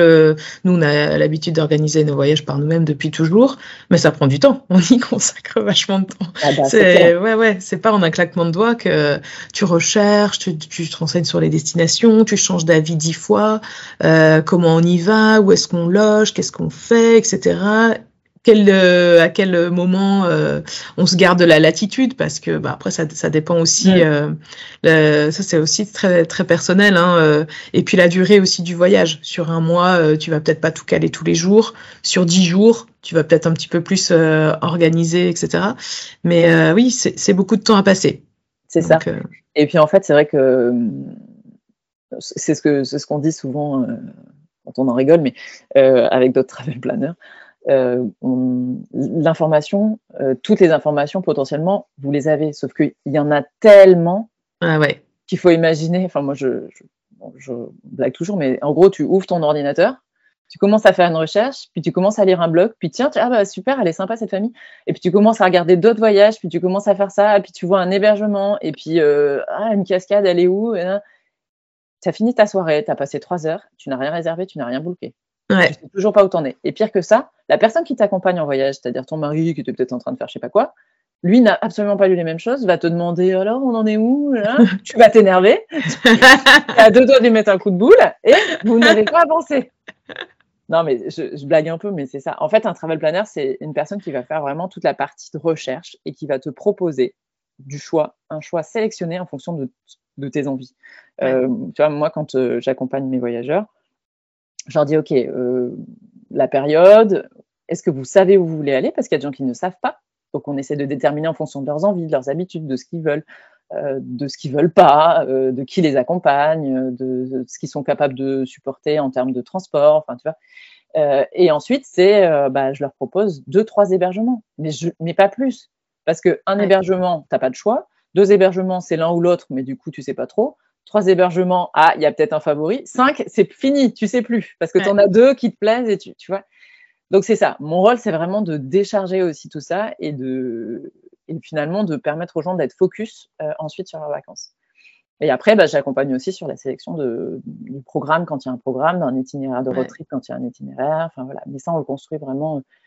Moi, j'ai toujours tendance à dire que je, on fait du travail ensemble avec euh, mes clients. Eux sont décisionnaires. Euh, du début à la fin. Euh, et moi, je, leur apporte des possibilités, c'est eux qui choisissent vraiment. Ok. Et euh, du coup, quelle est la différence entre un travel planner et une agence de voyage? Alors, on va avoir deux modes de fonctionnement différents. les deux peuvent convenir à des, à des publics différents, mais parfois une personne va des fois être satisfaite d'une offre d'agence de, voyage et à un autre moment avoir besoin d'un travel planner. Je pense que ça, c'est. Moi, j'ai pas de souci avec les agences de voyage en tant que telles. J'ai des, des anciennes connaissances qui travaillent dans des agences et qui sont des gens très bien. et qui font pas mal leur boulot non plus, c'est juste qu'on n'a pas du tout les mêmes offres. Euh, une agence de voyage va vous proposer un produit packagé, c'est-à-dire un produit qui euh, euh, a un départ et une arrivée qui est fixe, sur laquelle les étapes sont globalement cadrées, avec des hébergements qui sont déjà négociés à l'avance, puisque l'idée pour eux, c'est de dégager une marge sur le volume de vente et de se, de se payer comme ça, en fait. Hein. Donc, euh, voilà, dans, les grandes lignes, c'est ça. Euh, donc, la flexibilité, si tu veux, elle est assez réduite. si tu as envie d'un voyage un peu plus personnalisé, sur mesure, qui suit ton rythme aussi, et je pense que c'est là aussi où avec des enfants, ça, ça a du sens. Euh, Quand tu as des enfants, tu peux pas. Il y a des matins où ça va être très compliqué à 8h30 d'aller prendre le bateau pour aller à tel endroit en excursion parce que à 8h30, euh, tout le monde est claqué parce que le petit dernier a fait que pleurer toute la nuit parce qu'il a eu une poussée dentaire ou je ne sais quoi, tu vois. Euh, peut-être que la veille, tu as fait une grande rando et que tout le monde est claqué. Enfin, c'est ça. En fait, le rythme euh, que tu peux imposer à un adulte, je pense que c'est un peu différent quand tu voyages avec des enfants. donc voilà. Et du coup, une agence de voyage va te vendre une formule clé en main. Donc, tu, tu, voilà, tu, signes pour un, pour un voyage et tu sais quel est le montant dès le départ. Donc, ça te convient, ça te convient pas un travel planner euh, va se faire rémunérer à la journée de. Enfin, en tout cas, c'est comme ça que je fonctionne. C'est-à-dire que si tu pars 10 jours, moi, je ferai l'équivalent de 10 jours de recherche pour toi. 10 jours de forfait de recherche. Et donc, en fait, euh, moi, que tu partes avec un budget de 30 000 euros ou un budget euh, de 2 000 euros, ça n'a aucun impact. Je ne prendrai pas de pourcentage sur ça. Si tu veux dormir dans une tente dans le jardin d'un Polynésien, ou si tu veux dormir dans un hôtel à Bora Bora, ça n'a pas d'impact pour moi c'est vraiment ton choix. C'est toi, on, va fixer un budget ensemble et moi, je fais en sorte de tenir ce budget pour que ton projet se réalise. Avant, évidemment, euh, je m'assure que ton budget soit, euh, soit réalisable. Réaliste. Voilà. Si tu me dis, euh, on part à 4, on a mis 500 euros pour aller à Tahiti, je te dis, bah, va falloir un peu un peu. Voilà. je peux t'envoyer à Tahiti, le petit village perdu. mais, Au guichet de Air Tahiti à Roissy Exactement. mais voilà, l'idée c'est que je m'assure en amont que ce soit un budget réalisable et ensuite, eh ben, on construit ensemble. Mais c'est toujours tu vois, je parlais tout à l'heure des hébergements. Je te propose trois hébergements. S'il y en a un qui est à 70 euros à la nuit et l'autre à 150, c'est toi qui vas choisir. Moi, je n'ai pas d'intérêt à te vendre tel ou tel hébergement. Tu vois Et à l'inverse, si demain tu me dis, mais écoute, euh, euh, les trois hébergements, ça va pas du tout, on ne s'est pas compris, moi je voudrais plutôt ça, ok, je prends le temps, je refais une recherche.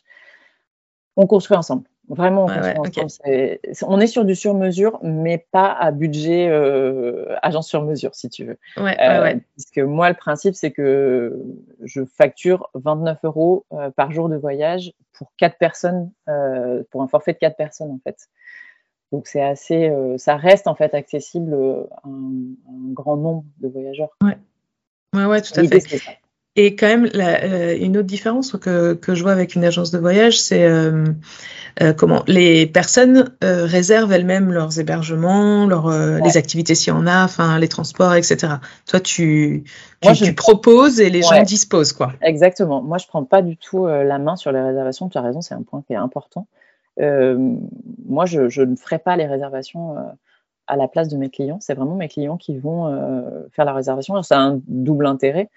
c'est que c'est eux aussi qui auront toutes les notifications qui vont avoir le contact direct avec euh, les hôtels, avec les Airbnb si nécessaire, euh, euh, les changements de vol, enfin tout ça, c'est vraiment eux qui restent, qui restent maîtres de tout ça. Et puis c'est eux qui vont, comme tu dis, qui vont choisir en fait, hein, qui vont vraiment faire l'acte d'achat du début à la fin. Il n'y a pas de frais cachés, c'est-à-dire que si je leur dis le logement il est à 75 euros, quand ils vont payer, ils vont payer 75 euros. il n'y a pas, il a pas 10% pour Pascal. Euh, voilà, c'est vraiment, euh, c'est assez, euh, assez transparent. Donc, en termes de maîtrise de budget, c'est vraiment mon client qui, qui va. Ah Moi, je m'assure que toutes les propositions que je fais restent dans le budget. Mais finalement, tu as des clients qui vont peut-être partir sur toutes les offres les moins chères et être en dessous du budget qui s'était fixé, par exemple. Tu vois, c'est possible. Et à l'inverse, que... tu peux te dire, bah là, je me fais un, je me fais un plaisir et je me prends tel hébergement. Euh, parce que euh, il a, euh, j'essaye de temps en temps de trouver des petites choses avec des tris sur le gâteau, tu vois, ce qui est quand même mmh. sympa. et puis, bah, le logement d'après, du coup, comme celui-là, je l'ai payé un peu plus cher, bah, je baisse un peu, tu vois. C'est de la tambouille comme à la maison, hein, c'est exactement le même, le même système. Ouais, ouais, ok. Et donc, ton, ton entreprise s'appelle Revaoa. C'est ça. Et je me demandais pourquoi ça s'appelle Revaoa, d'où ça vient Ça sonne un peu polynésien quand même. Ça sonne un peu polynésien, ouais. Alors, c'est n'est pas une île de Polynésie, ça pourrait. Il euh, y, y, a un petit jeu avec rêve à moi, euh, parce qu'il y a vraiment le côté un peu rêve, parce que je, je, c'est peut-être prétentieux, mais en tout cas, j'essaye d'aider les gens à réaliser vraiment leur voyage comme ils l'ont imaginé, rêvé, et au-delà, quand je peux. c'est vrai que j'aime que les gens me disent c'était vraiment chouette, je pensais pas, et ça m'a surpris, on a adoré. Euh, tu vois, d'avoir des gens qui veulent revoyager avec moi, c'est quand même sans doute la plus belle des victoires. Euh, et puis, euh, et puis effectivement, il y a ce côté polynésien. J'avais envie de, de retrouver des sonorités comme Fakarava, comme tu vois, des destinations qui sont en fait des destinations importantes pour nous. on a un attachement particulier pour la Polynésie et les Polynésiens, encore plus que la Polynésie, je crois. Euh, qui sont des gens euh, merveilleux, qui ont sans doute été les premières personnes qui m'ont euh, ouvert les yeux sur, sur ce plaisir de vivre et de voyager, de découvrir de manière extrêmement simple les autres, avec une belle générosité. Du coup, j'avais envie de d'inscrire un petit peu mon entreprise dans cette dans ce rapport-là aux autres. Quoi. ça, pour moi, c'était important. Donc oui, il y a un peu, il y a un peu de tout ça là-dedans. voilà. Avec Émilie, on a, on a vachement aimé ta, ta philosophie en fait euh, liée au voyage, etc. Euh, on avait, enfin, on n'avait jamais trop euh, parlé, enfin, autant de, de votre vie de voyageur, de, de vie de famille de voyageur, etc. Mais on est super contente avec Émilie de, voilà, de, de, travailler avec toi et de, bah, de te faire connaître un petit peu si on, si on peut à notre, à notre modeste échelle, quoi. Et puis, euh, on a la même philosophie, en fait, pouvoir aider le plus de gens possible à, à découvrir le monde, à, ouvrir les yeux sur ce qui nous entoure, voilà, à oser, et puis, euh, et puis à emmener euh, ses enfants dans cette formidable aventure, quoi. Donc, ce que j'adore aussi, c'est que j'ai vraiment une belle relation avec, avec mes clients et assez rapidement, on a quand même. Tu rentres dans l'intimité des gens, mmh. forcément, un petit peu. et, du coup, et du coup, on a une belle confiance. Et ça, c'est vraiment c'est quelque chose qui me plaît et qui me, qui me satisfait énormément quand je vois que j'ai répondu à la confiance qu'ils m'ont donnée et qu'ils sont hyper contents. Ouais. Ils te racontent après, euh, tes clients, ils te racontent après comment ça s'est passé et tout ça? Ouais, j'en ai qui me racontent, j'en ai qui m'envoient des petits messages pendant qu'ils sont en voyage. Euh. Ouais. Bon, ben génial. Euh, est-ce que, pour conclure, je voulais te demander quel projet vous avez, vous, à titre perso? De projet de, de voyage hein, ouais, ouais. et est-ce que aussi tu trouves encore Enfin, du fait que maintenant ton métier est déjà d'organiser des voyages, du coup pour les autres, est-ce que toi tu as encore euh, envie et enfin ouais, est-ce que tu as encore du plaisir à préparer des voyages pour vous? Ouais. Alors clairement, en ce moment, je suis en manque. je n'ai pas de voyage à organiser pour moi-même. Euh, et, c'est rigolo parce que ça fait partie, tu vois, c'était la discussion de ce week-end avec mon mari. Alors en fait, je triche. Euh, on a le, on a le, meilleur ami de mon fils aîné qui va partir en bateau pendant un an, mmh. au mois de juin. Euh, donc, on a prévu d'aller les rejoindre peut-être euh, dans les Caraïbes. On va voir. Faut qu'on, faut qu'on affine ça avec le capitaine, tu vois, de savoir un peu quand est-ce qu'ils y seront pour pouvoir commencer à organiser. Euh, et je pense que secrètement, mon mari aimerait qu'on ait un bateau aussi pour, tu vois, faire un peu de voyage avec eux. Donc, on va se calmer tout de suite. Mais pourquoi, voilà. Pourquoi on va se calmer tout de suite? Alors, je suis pas du tout. je suis facilement dans l'eau. Je veux bien faire plein de choses et tout, mais c'est vrai que euh, comment dire, quand j'imagine un bateau perdu, tu vois, perdu, non, en fait, c'est un lapsus, mais quand j'imagine un bateau au milieu de la mer avec juste de l'eau tout autour de moi, on a déjà fait l'expérience parfois, euh, notamment en Polynésie. C'est pas un... Je me sens pas hyper rassurée parce que je maîtrise pas cet élément assez. Lui, il a fait beaucoup de voile et je pense que ça. il est breton, il a ça dans le sang. C'est ça. Et ben moi, pas trop. Je suis plus, tu vois. Et du coup, ok, si on n'est pas loin des terres, tu vois. Si, Je pense que ça va venir petit à petit, mais je suis pas ça me fait une marge de progression. C'est toujours intéressant d'avoir des deux. Donc voilà, il y a peut-être ce projet euh, dans les Caraïbes euh, plutôt pour l'hiver 2023, euh, tu vois. Ouais. voilà, Toussaint, hiver, je sais pas, on va voir en fonction de leur, de leur plan de navigation. Et, et, et, on aimerait bien repartir en Asie et peut-être peut-être Indonésie. Je sais pas, on est, on est un peu chaud là-dessus en ce moment. Ouais. Il est certain qu'on aura d'autres voyages. Euh, pour l'instant, on n'a mm. pas encore calé exactement euh, les choses. Ouais, il n'y a rien de concret, mais il y a déjà des belles idées, quoi. Ouais, carrément. Bah euh, oui. Après, il y aura des choses un peu pas prévues qu'on fera quand même. on va voir. Mais oui, bon, ben, Ouais. Écoute, super. merci beaucoup, Pascal, de nous avoir fait voyager pendant un petit peu plus d'une heure. Bon, comme d'habitude, je dépasse tout le temps non, mais merci beaucoup. En tout cas, euh, j'espère vraiment que que tu auras euh, allez, inspiré, enfin oui, j'en suis sûre d'ailleurs, hein, des familles voyageuses, euh, leur, leur montrer une nouvelle fois que que c'est possible. Et puis euh, pour ceux qui sont encore un petit peu hésitants, bah du coup, euh, tu peux les aider concrètement à, à, passer un petit cap, quoi. Avec Donc, plaisir. Ouais, ouais, ouais. Même tu vois, j'ai accompagné des gens même sur un petit moment de leur voyage, pas forcément tout ah oui. C'est possible aussi s'il y a un moment un peu plus qui paraît un peu plus compliqué. Euh, ouais, ouais. Tu vois, ça peut être ça. C'est un coup de pouce. En tout cas, j'espère que voilà, j'espère que, que beaucoup de gens auront envie de tenter l'aventure avec leurs enfants. C'est ça qui est important. eh bien, merci beaucoup Pascal, et puis bah, à très bientôt sans doute. Ouais, merci à toi. Encore une fois, un grand merci à Pascal d'avoir pris le temps de témoigner. Euh, et de partager euh, avec vous tous euh, son superbe voyage autour du monde pendant un an, ses, envies d'évasion, ses rêves de voyage. vous l'avez peut-être remarqué, le petit passage sur, le, comment, sur la journaliste qui les a suivis, en fait on l'a enregistré après coup parce que j'avais un peu oublié et je trouvais que c'était hyper intéressant quand même d'avoir ce retour aussi euh, parce que on, est sans doute nombreux à regarder ces émissions euh, avec ces familles voyageuses à la télé. Et voilà, donc euh, grâce à Pascal, on connaît un petit peu les dessous de ces reportages. Et d'ailleurs, le reportage qui a été consacré à leur famille est disponible sur le site de Pascal, donc sur son site de, de travel planner qui s'appelle Revaoa. Et évidemment, je vous mets toutes les coordonnées dans l'article accompagne euh, cet épisode, donc sur le blog.